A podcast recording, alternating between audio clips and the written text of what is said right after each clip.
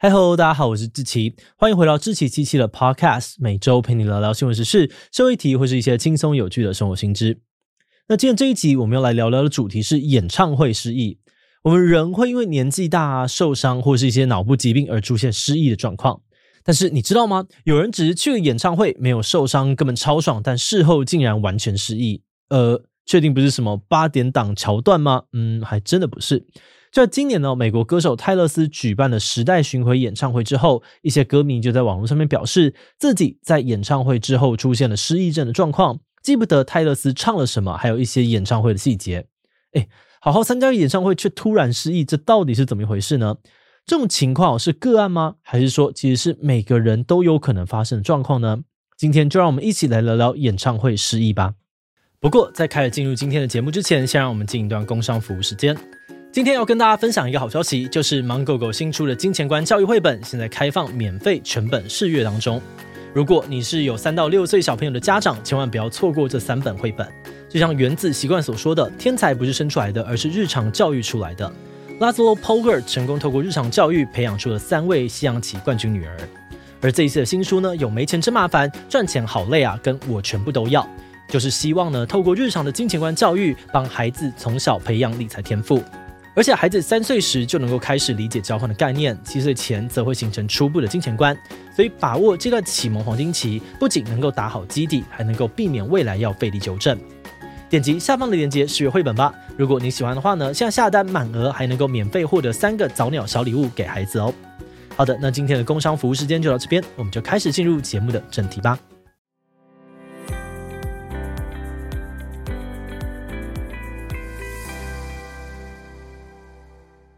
看完演唱会失忆之后的这个状况，其实真的有个专有名词，就叫做演唱会失忆。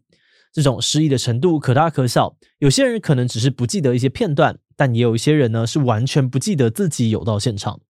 像是国外 Reddit 论坛上面就有网友表示，自己记得泰勒斯演唱会前后发生的事情，但中间的过程却什么都不记得，一片空白。而另外，也有一位二十五岁的泰粉珍娜说，要不是朋友录影哦，她根本不记得泰勒斯有唱过特定的某首歌。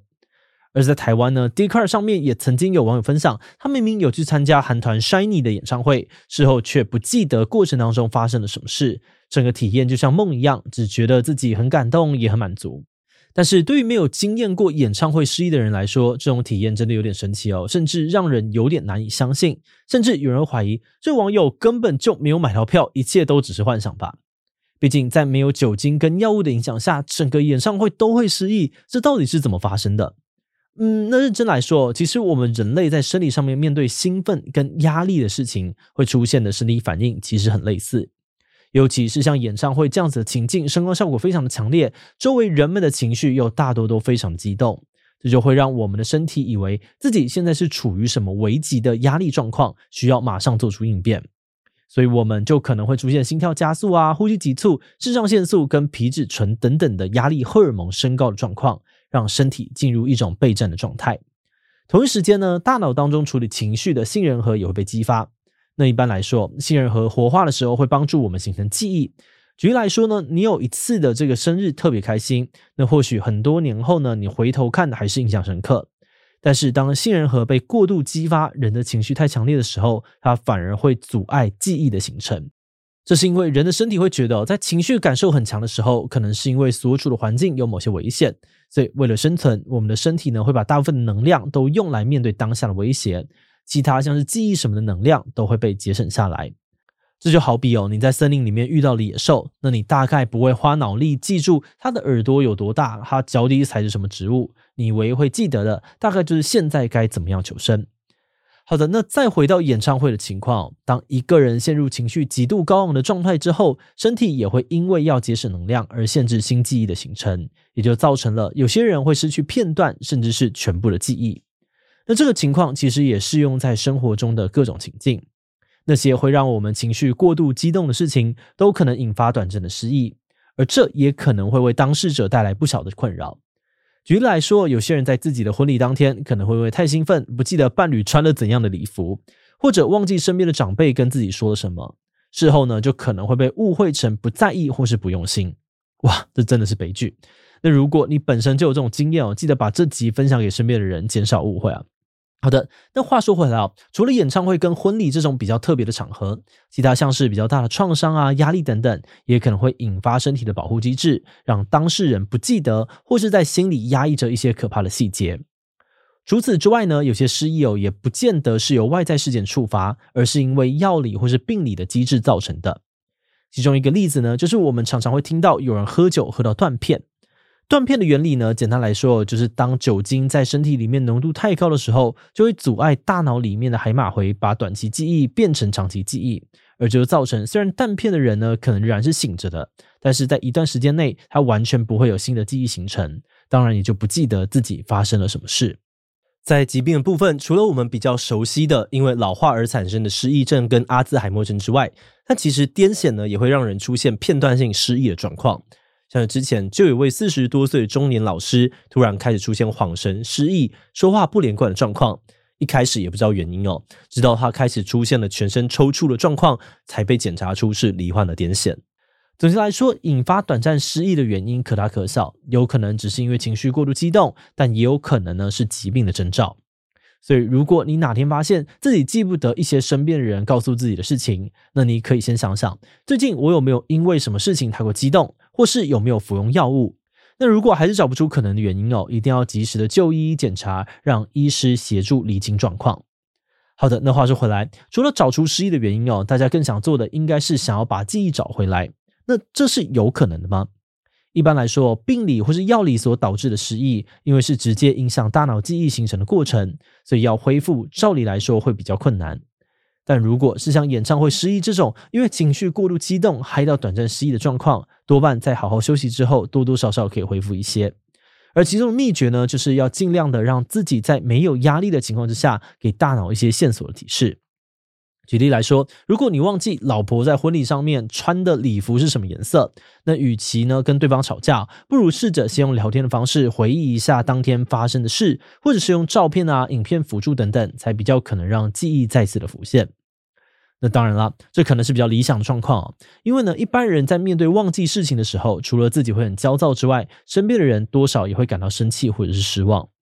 所以在这种大家都有情绪的时刻，我们也可以试着先转移注意力，把这件事情缓一缓，先去做其他不相干的事情，冷静一点点，再回头过来讨论。很多时候，自己绞尽脑汁想破头的事情，反而会很轻易的在洗澡啊，或是通勤的时候，又突然从脑中冒出来，也说不定。而在另外方面，如果你不想要忘记在事后回想，而是想要从一开始就记起来，我们这里也有一些方法可以提供你参考。首先，你可以善用正念的技巧，试着让自己的注意力维持在当下。也就是说呢，当你感觉到自己开始因为兴奋啊、激动或是紧张的情绪，心脏蹦蹦跳、呼吸急促的时候，可以有意识的闭上眼睛，慢慢吸气、吐气个几次，然后慢慢的张开眼睛，让眼睛环顾四周，在心里面呢，默默把自己当下看到的、听到的、闻到的默念出来给自己听，想象自己只是一个旁观者，而不是参与者的角色。简单来说，就是透过一些技巧跟练习，降低心理啊跟身体的紧绷感，让身体知道环境里面并没有什么威胁，没有必要随时准备应战。然后借由有意识的浏览环境跟所发生的事情，让一些细节登录，并且长期的留在你的脑中。节目的最后，也想来聊聊我们制作这集的想法。我们觉得演唱会失忆最有趣的地方是，虽然当事人会记不清楚当下发生的一些细节，但是过程当中的情绪跟感动却会深刻的留在脑里。直觉上哦，这种状况呢好像很难想象，但如果仔细一想，我们可能就会发现自己的生命历程当中，多少也是会有一些过了很久的回忆，虽然记不得细节，但还是会留下感觉。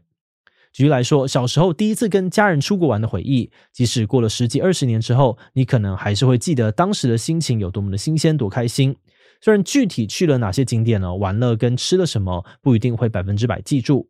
不过，我们现代人很幸运的一点，就是几乎人人都有手机可以拍照跟录影，即使忘记了，也可以透过这些影像记录去回忆。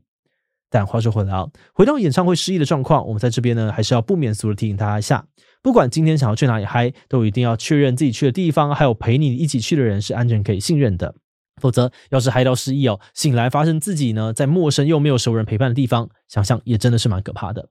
那就我们自己而言呢，在确认人身安全的前提之下，其实也会蛮想要体验看看，能够参与一件让自己百分之百投入于当下的事情，然后嗨到忘记我是谁，我在哪里，到底是什么样的感觉啦。